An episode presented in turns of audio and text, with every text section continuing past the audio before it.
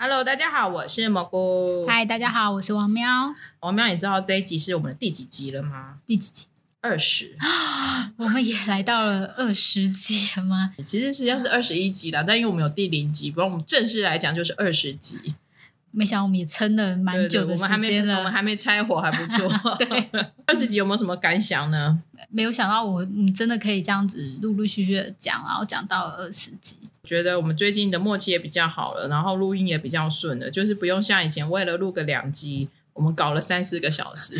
对，然后还生气。对，现在大概二十就是两集，大概可以两个小时之内就可以搞定，然后就可以下下班了。对，就是上完课上下班的。对啊。我听人家 podcast，人家都会练留言，然后想说，嗯，那我们现在也来练一下留言。你知道各位知道吗？其实我没有什么留言哎。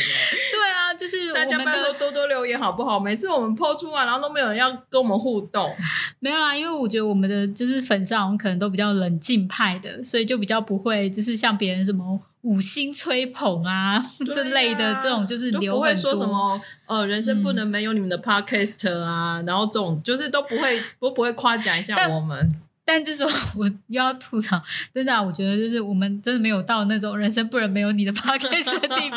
没有关系，大家就是娱娱乐，然后就是通勤的时候听一听，或者是睡觉前听一听，大家开心就好。就记得一个月回来听一次就好。对，就是娱乐般的 podcast，就是让大家开心就好，这样子。因为那个呃，我们不再发现那个苹果 podcast 上面，Apple podcast 上面有一些留言，然后也练一下好了，假假装一下，我们也是有很多人来跟我们互动的。第一则留言，十二月二十号第一则留言，梅弄叶，然后他说王喵描述小鹿乱撞的心情会不会太写实了？好有青春感啊！特别是讲到那个，应该是在讲魔法师的时候。这是小玉，小玉，小玉哦！快快快，谢谢小玉的，谢谢小玉，小玉一路以来的支持。对，小玉真的是给我们很多就是力量，他都会呃称赞我们，所以让我们有信心。因为其实称赞的话，会让我们有更有信心可以走下去。算是我们的忠实观众，从第一集开始。嗯，对啊，谢谢小玉。嗯，一月十一的，因为那个有点长。然后从我只他后面是零三三零，然后他就说让人家很舒服的听完，对我们这也是我们的目标，就是大家舒舒服服的听完，也不用获取太多知识啊 就是让我们陪你一段，比如说洗澡的时间、通勤的时间，然后跑步的时间，对，做家事的时间，然后尽量是开心的听完，所以我们不会在里面大骂。有位朋友应该是 Joanna 吧，他就说他听到我在罗 PD 生日特辑上集说哇，我在这自己声音特别高亢啊，是迷妹的声音。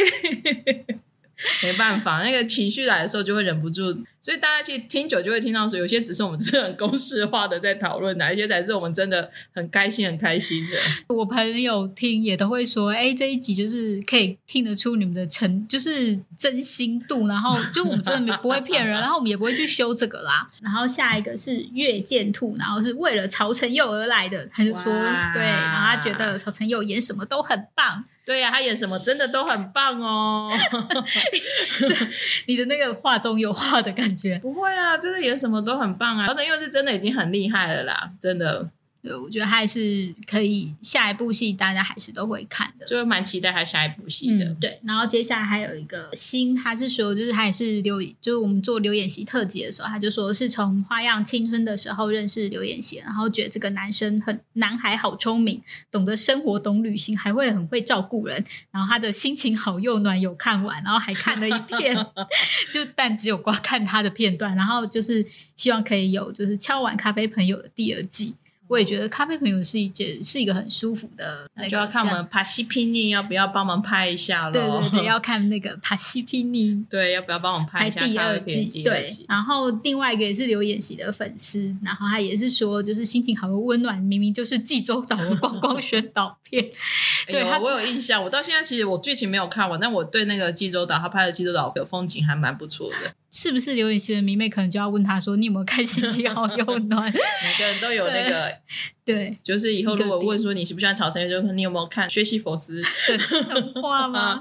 哦，原来是这样。然后我还要讲，我得到了一颗星。对呀、我们终于 Podcast 获得人生的第一颗星哎！对，是我获得的。然后那个他说，嗯，他就说，因为我们第五集的剧名讲错，那我看了一下是金金宣虎的那一集，就是我们把抓住幽灵讲错了。对我抓住灵魂，就是我真的有好好的做功课，但是真的那时候可能，其实我们王喵真的都比我认真做功课啦，这位朋友就不要太生气了。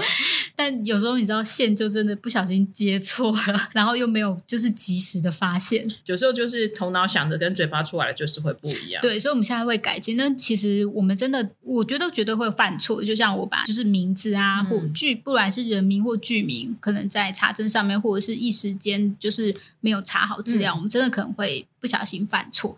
大家都可以留言告诉我们，但不要再打一颗星了，求求你们。如果真的要打，可以打三颗星啊。对对对对，就是提醒我们，我们真的会很及时的，就是修正那些东西。因为我记得我们后来其实我们是有在内文简介跟 po 文出来的时候，都有跟大家说明说，不好意思，我们不好意思把那个人名讲错了。对，因为讲错，其实我的愧疚感非常的大。对，但只是因为我们为了内容的完整度，他后来还是选择就是把它留下来了。嗯，对，所以总不能我又后置在里面突然。就是插入一个说错抓住幽灵嘛，这样很奇怪嘛。表示那位朋友认真听，才可以知道说，就是我把名名字讲错了。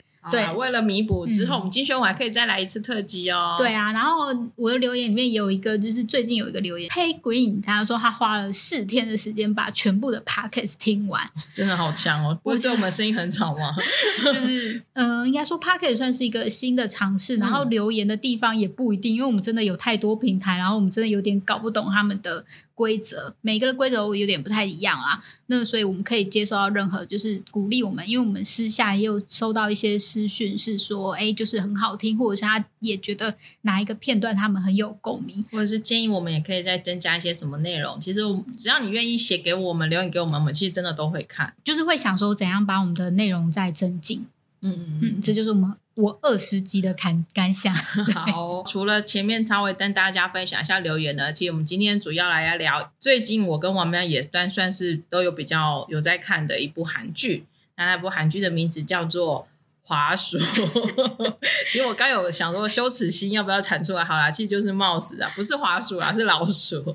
我们来聊一下盛基演的这一部 mouse。对，生机算是突破性的演出，可以先来聊一下生基啦。其实生基对我们两个也应该算我们的韩剧史跟韩重史，生基一直都是一个很存很重要的存在角色。所以生基算是我们呃一个很熟悉很熟悉的一个韩国艺人。我是从两天一夜认识他的，第一季认识他，然后也是因为他，所以很努力的撑下来，一直 就是因为一开始两天一夜第一季的时候，其实很有点吵，就是很男人嘛，就是几个男生在，就是几个男人在那边吵吵闹闹，然后真的是靠着就是生机，然后好不容易就是进入状况，对，因为生机其实他的长相，我并不觉得生机真的长得很帅很帅，可是他是长得长得让人家很有好感度的男生。就是你一看到他，你就会对他留下很深刻的印象的男生，是那种就是善良好青年，就白白净净的这样国子。民儿子。你 干嘛一直花式吹捧？好啦，圣经粉丝记得多打五颗星哦。对，欢迎生机粉丝来留言。我好像是先看他的戏剧作品，然后再再看两天一夜，因为那时候他在《家有七公主》的时候，各位我喜欢跨过《家有七公主》的啦。《家有七公主》的时候，那时候其实我就是生机里面就要演一个角色嘛，他有也是演一个皇太子，他叫什么？好像就叫皇太子，就觉得嗯，就是果然是那个长得帅，然后演技就是放在旁边，对比，较深邃就，是是让你在整部戏看起来是很舒服的一个角色，但是就不用太深究演技。然后后来开始接触两天一夜之后，才开始算是比较正式认识生机。其实生机，我觉得他在韩国这些艺人的地位有一个比较特别的是，其实早期讲这样好像很老，但其实大概在十年前或者生机刚出道的时候，其实韩国演艺圈是那个界限是很分明的，你是歌歌手就是歌手，你是演员就是演员，你是综艺人就是综艺人。其实很少有人会跨界，就是又是歌手又是演员又是综艺。对，然后而且演员还要分，就是你是电视剧的演员或者是电影的演员，他们的分界算是蛮分明的。对，就是不知道为什么就很有阶级制度。可是生机好那时候就开始慢慢尝试在打破，就是他是歌手出身，可是他又开始尝试了做演员，后来就又被推进推到两天一夜去当综艺。那其实我记得他在家师傅有一集的时候，他也有说过，就说其实大家都会想说，那你综艺、电视剧跟歌唱，你到底这三个你要丢掉哪一个的时候，你会想要丢掉哪一个？可是生机就说，他就都不想丢啊，就是这三个虽然不见得每个都做到最好，可是他想要三个都拉扯，就是慢慢拖着拖着，慢慢的前进。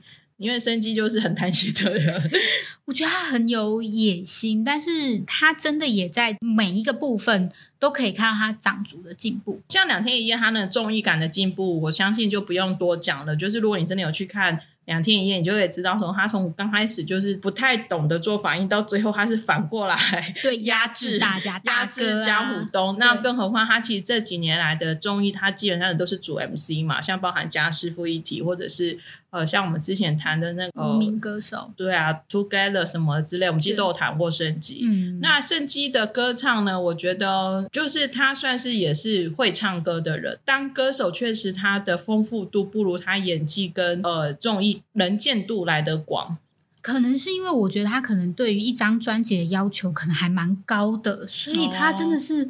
磨好久，我相信很多粉丝都很希望他再赶快再出下一张专辑。他就是九九出一张，可是他最近出的那张是真的还蛮好听的，我自己也蛮喜欢。所以就是，但他的量产数不像戏剧作品这么多。那应该说粉丝都是有了那个什么都要，我什么都要。对，粉丝有了专辑之后就开始说，那他哪时候开演唱会？我也是有跑去。釜山是看过圣基演唱会的呢，对啊，很羡慕哎。嗯，圣基的演技其实是我们这一集要谈的重点啊，就是我们刚刚自己像我从家有七公主，然后到灿烂的遗产，其实看圣基的演技呢，我刚刚就忍不住下一个标题，但圣基粉丝不要骂我，我就说看圣基的演技的成长，真的是一部激励人心的的那个主人公的成长史，因为其实。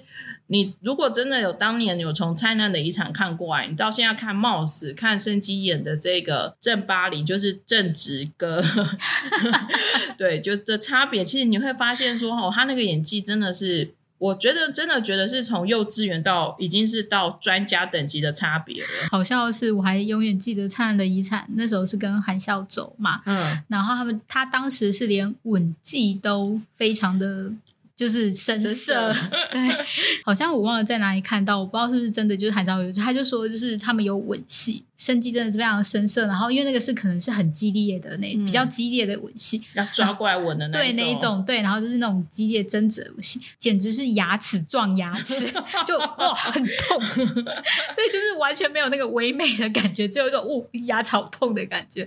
但我相信就是现在应该有啊，最近貌似最近这一集不就是那吻下去的时候，虽然距离拉得很远，但知道是高手，对，就是他真的在。呃，应该说他知道说他自己不够的地方，慢慢他都会去加强他。我觉得申基真的就是也有天赋，然后又很努力型的演员啊。我觉得这两点是真的很佩服，很佩服他。而且我真的觉得他是时间管理者，他真的好忙哦。对啊，他又好忙，但是他又可以就是想做都有做，就是也要演戏，然后又有固定综艺。就是我觉得真的真的是时间管理者，当然他在貌似里面也是个时间管理者。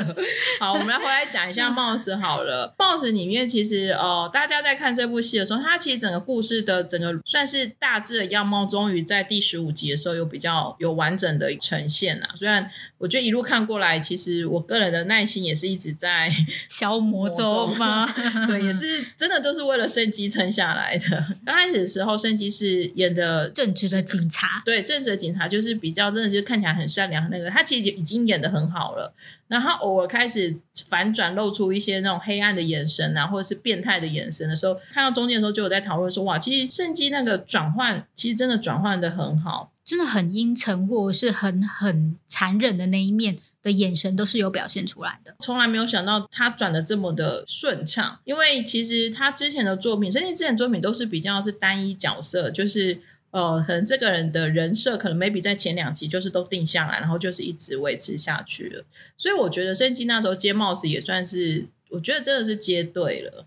我觉得他真的比较能够讨论度也变高，不会只有生基的粉丝在看这一部剧，反而是呃一些看韩剧的粉丝也会认比较认识生基这样子。对，然后我觉得演员每次在接作品，其实他要抢的也是说他演了这部戏作品之后。他接下来作品的扩展度，跟这些以后这些戏剧制作人啊，或者是这些制作公司对于生机的。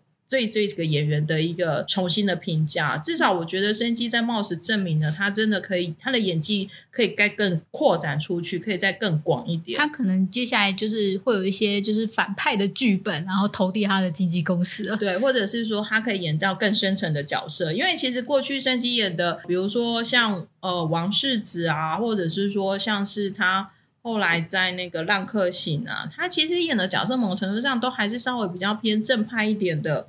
然后都还是比较偏，就是武打的那一些剧，它有一些武打剧嘛，然后就是比较正派，然后比较横冲直撞，对对，大概比较容易这样子。对，可是呃，貌似里面呢，就是证明了这个演员可以再去挖掘他更多新的样貌。对，我觉得这一点是真的还蛮重要的。那圣基的武打，其实他在冒险里面不算是有什么特别的武打吧？呃，浪客行会比较对，呃，就是他应该说浪客行的浪客行的比较然后跟动作，对，因为他可能会有一些什么跳车啊，然后追着车跟一些就是比较大一点的场面。其实看那颗行的那个跳下来。从高空跳下来，就想到其实他当年是两天一夜，是连那个都不敢跳的人。对，其实所以我觉得他真的进步非常多。因为如果你是从小看他 没有，就从以前看他到现在的话，你就会觉得哇，他真的从一个男孩变成一个男人，气场的变化，我觉得也是差异非常非常的大的。演技果然还是要累积在这些过去的作品里面，然后跟他的体验，因为我相信他在当兵的时候，他。也是得了很多个徽章嘛，然后很多个特殊 那种特殊任务，他好像有杀人技能诶。对，就是他好像有一个技能是可以杀人的。对，所以就是他真的在那个里面真的磨练了不少，他有好好的没有浪费那一段时间，然后好好的还是有用的。对，就连包子脸都瘦掉了，他以前都有那个包子脸蓬蓬的，然后现在都没有。对我回去看他旧的以前旧的影集跟现在差别还是真的还是有的。对，其实我是觉得貌似还蛮大胆的这个。剧本真的还蛮大胆，它有点天马行空，然后是蛮天马行空的。那应该是说他的创作背景，因为大家呃现呃最近的韩剧都是用一些就是现有的一些就是题材题材，就是韩国犯罪真实有犯罪的事件，然后去发展。Mouse 也是一样的嘛，犯罪的人，比方说杀人犯、连续杀人犯，到底是不是因为他真的有不一样的基因，跟一般人的基因不一样，导致于说他真的就会有那种杀人冲动，或者是在在杀人的时候是没有感觉的。嗯，他在这里是写说他是缺少了镜像。神经元，对，那镜就所以他没有办法感受到别人的痛苦。呃，镜像神经元就是镜子。当有些人当他在哭的时候，你会觉得心里很难受；然后别人在笑的时候，你也会跟着哈哈哈大笑。这就是这个东西。可是他是没有的，所以他就会觉得说，那样是不是因为这些人少这些，所以他会去犯罪？但是他用的手法，某个程度上，我会有时候会稍微一点点出戏啦。因为比如说，你光用 DNA 就去判断这个人是。好人或坏人，呃，就是劣掠食者。我觉得这个在我的我的理解或者是我的认知里面，我觉得真的是有一点太太粗略了。呃，我自己的观点是说，所谓的刚刚我说的，就是是不是那些人天生基因又不一样？就所谓用 DNA 来判的话，是因为可能有一个学说叫做生来犯罪人说。嗯，那表示说这个人生来的时候，他就是一个会犯罪的人。嗯，那以照我们就是我们台湾社会比较有名的案件，可能那时候之前会在想说郑杰会不会是这样子的人？但是我自己的观点是说，像我们现在应该说那个那一个观点是一个很古典的观点，嗯，就好像就是以前人家会有地平说，就是地球是平的那一种说这么古老的观点，因为我们现在已经知道说一个人会犯罪，他的原因是非常多种的。他可能是因为他成长的关系，然后他的环境因素，然后他可能是因为他嫉妒、他悔恨，或者是他真的不小心。所以，当他只是用很简单的方式说他就是因为 DNA 出了问题，所以他才犯罪，大家是不能接受的。对我会，我个人会觉得有一点真的是太暴力的去决定了这件事情。然后接下来他又在故事里面，他又去移植了陈耀汉的那个脑叶。然后呢，就让他有一记忆什么的，呃，可能我会有点，我的内心会有点挣扎，是我到底要把它当科幻片看，还是要把它当做是比较写实的剧？因为它又引用了一些现代的，呃，就是真实有发生的一个戏剧。因为如果你完全就是假说，或是完全是虚幻虚拟的片，我可能想说，哦，那就算了，放弃了一些跟现实的连接。对，而且我在想说，这种剧本是可以去探讨的，而。但是到最后，他好像没有在探讨啊。对，到最后就是高武志全部把所有，就他看到那个犯罪手法，他就一直直接说。哦，他就是个心理变态，嗯，所以有点类似说，编剧把所有的事情归到说，你就是心理变态，所以你才犯罪。对啊，但是心理变态的构成是很复杂的。如果你去读，因为我今天早上花了一点时间搜寻的，就是 psychopath，就是心理变态 到底是什么原因？因为好奇，然后就去搜寻了。那会变成一个心理变态，是一个就是很嗯。就是当然，首先到底是镜像神经元有问题，还是有些人是说他的杏仁核有问题？就是就是等等，他会有很多。就是就我自己，虽然我也不是什么大脑学家或是什么的，可是就会觉得说不能够这么的暴力，把某一个原因就归属在某一个事情上面。然后更何况，其实这几年台湾像郑杰或者是像那个上海小灯泡的。其实大家都在探讨，到底是是哪个原因，哪一个部分出了问题？到底国家或者是一个社会，它有什么样的体制去？呃，有点类似社会保护网，到底要怎么样去容纳他们，然后让他们可以就是生存在这个社会上，但他不会去伤害他人。对，因为大家如果是想说，有一天如果真的这么粗暴，那只要你拿了我 DNA 去验，然后说我是坏人。那我就是坏人的，可能什么都没做，我马上就变成我是坏人的。这一点我常会有一点点过不去啦。我会希望说，不要把 所有的事情都推给就是心理变态，就是这件事情，因为心理变态真的分蛮多种的。然后很多人其实，在世界上呃社会上都会是心理变态，而且我自己也觉得我被我爸有时候也有变态啊，就是总会有一些事情是是你自己在心里面会有一些不一样的想法吧。再来是他的编排剪辑。你是不是也觉得有一点点？对，本人已经有在我的粉砖抱怨了，他有点反复、反复、反复。呃，现在的韩剧或者现在在拍这种悬疑剧，非常喜欢用这种手法，就是他会故意拍一面给你看，然后呢，突然下一集又拍另外一面给你看。这个是学坏的结尾妖精。各位，重点是他故事没有推进。他还是在讲这一段故事，那你就会觉得说这有点灌水耶。没有，因为我觉得观众都是非常聪明的，所以大家当他在反复反复的时候，大家都大概也知道说啊，他就是杀人凶手，你不用再反复了。对，我已经知道他是杀人凶手，或者是他的背景，就是他可以加强在每一个主角的一些心理的变化，他为什么去会变成一个杀人凶手，或者是他为什么来帮忙掩盖这个事实，对啊，犯罪事实，这个东西都会让我们。在更深入的探讨的时候，会让观众更吸引观众，然后会再多思考一些东西。对我来说啦，对我来说，就是编剧有一点就是太直球、太粗暴的，就去就是写一些东西，然后最后再用一些这种就是反复，就是这种再用导演的编排剪辑，然后去拼凑出这样的一个故事。可是。对观众看起来而言，知道你们在做实验，我知道你们观察他，我知道就是怎样怎样。可是可不可以 故事再快一点？多一点，再开一点。我觉得真的不用二十集、十六集，其实会让整个节奏更呃明快，然后故事又可以更完整，比较不比较不会这么松散。所以这就是我在看《冒险》的时候稍微觉得比较可惜一点的地方。但我也要再说，我真的对申基觉得他演的很好，我好怕被骂。我们现在看久了，其实我们都会把导演、编剧跟演员都尽量分开去看待他们。他算是一个蛮多层，是因为我那时候看，因为像我们最近看到了十五集，那其实你可以看出来，他是在一个场景的片段，因为要联系，所以一个场景里面他他要演正又要演反，然后。其实是情绪的转换，其实是要很快速的，因为其实到呃你要很快就入戏，所以其实，在眼神转换有一点点不对劲，其实我们都会看得出来。但我觉得他真的在演正直的善正直的那个少年的时候，他真的是很纯真的样子。但他很狠的时候，或者是他很无情的时候，他也是有把他。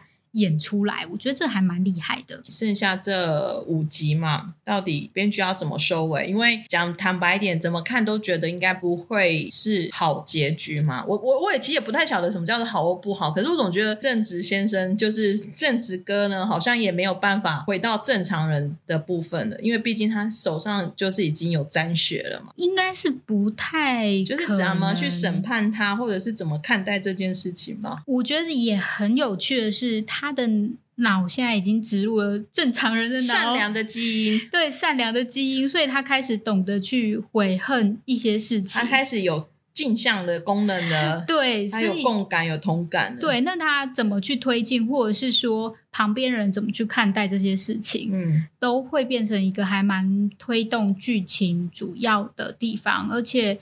以大家社会观感不会去原谅坏人的情况下，而且我觉得再来是说他变好，你真的相信他就变好了吗？对啊，就是其实大家对于犯人是有戒心的。突然想到，有时候会出戏的就是这些主角们都好容易遇到坏人哦，都好容易变悲惨的人生。对啊，凤一就是一路这样从小到大，就是因为你是主角，所以我就让你一直。然后那个妈妈也是啊，都一直遇到连续杀人犯。然后这个的话，我要。因为其实最近韩剧里面超多连续杀人犯这件事情，我必须说，我曾经看 U Quiz，然后他曾经也真的有呃访问一个真正的心理学家，然后呃犯罪心理学家有访问过这个片心理变态，没有不好意思，对是犯罪心理学家，那他也。说了为什么以前可能韩国有一些连续杀人犯，但现在已经没有了？那是归功于说现在有非常多的摄影监视镜头。那摄影监视镜头是会让，就是呃，像我我们在韩剧中就会看到，其实他们都会去 test，就会测试嘛。他可能从先杀从呃小狗小猫开始，然后杀人，然后继续继续一一个阶段一个阶段测试，然后变成一个连续杀人魔。那在可能他在前阶段犯罪的时候就已经被抓到了，然后因为就是现在的犯罪比较容易抓到主犯人，那抓到之后他就钻关进去，那他的。行为就中断了，所以现在大家也不用担心说真 的 会出现很多犯罪杀人，希望大家不要有被害的心理。对，就是这个真的就是戏剧的一些效果。哦，反正都看到第十五集了嘛，我们就接下来就是认真的把接下来五集看完。我会把它看完的，所以是还蛮虽然可能会有一点点质疑那个戏剧的内容，不过还是会想说，哎，那究竟要怎么样去收尾，会变成或许真的。到最后，编剧会给我们一个惊喜，也不一定。也是觉得申基这次真的演的很好，很好啦，所以我们不论怎样，就一定会把它看下去。然后那个高武志吗？哦，对，我对他第一次演戏李希俊，我们第一次看他演戏嘛。应该你之前有看过他演？我应该有看过他其他部，他之前应该有演过一些其他配角的戏哦。真的，因为我没有看。有啊，他在《文森佐》就演绑架那文森佐的那个坏人啊，第一集的时候。因为他们是同时看的。算是同事看吗？不，就是我会觉得他其实还也还不错，就是他还蛮称职在在演一爆冲的爆冲的警察，对对对，所以是哎还不错。我觉得之后如果还有他的一些戏或什么的，我也蛮希望能够看到他演戏的。演员们的表现其实都还。他的太太是谁？你知道吗？是《文森卓》里面那个美术馆馆长。哦哦，对对对对，对我有看到那则新闻，对大家真的是深藏不露哎。大家都可以好好的结束这一部剧，希望大家都可以在里面得到幸福，但是我觉得很难。嗯，大家就是记得去看心理医生，我觉得那个心理的创伤可能会很大。Mouse，我们今天就先聊到这里了，那我们就期待生机之后的新作品喽。其实看了这部 Mouse 之后呢，我真的觉得生机应该接下来会有很多很好的作品会找上门来。对，希望他可以拿拿到不错的，就是可以拿到旗下奖项这样子。嗯，对，好哦，那我们今天就先聊到这里喽，谢谢大家，大家拜拜，拜拜。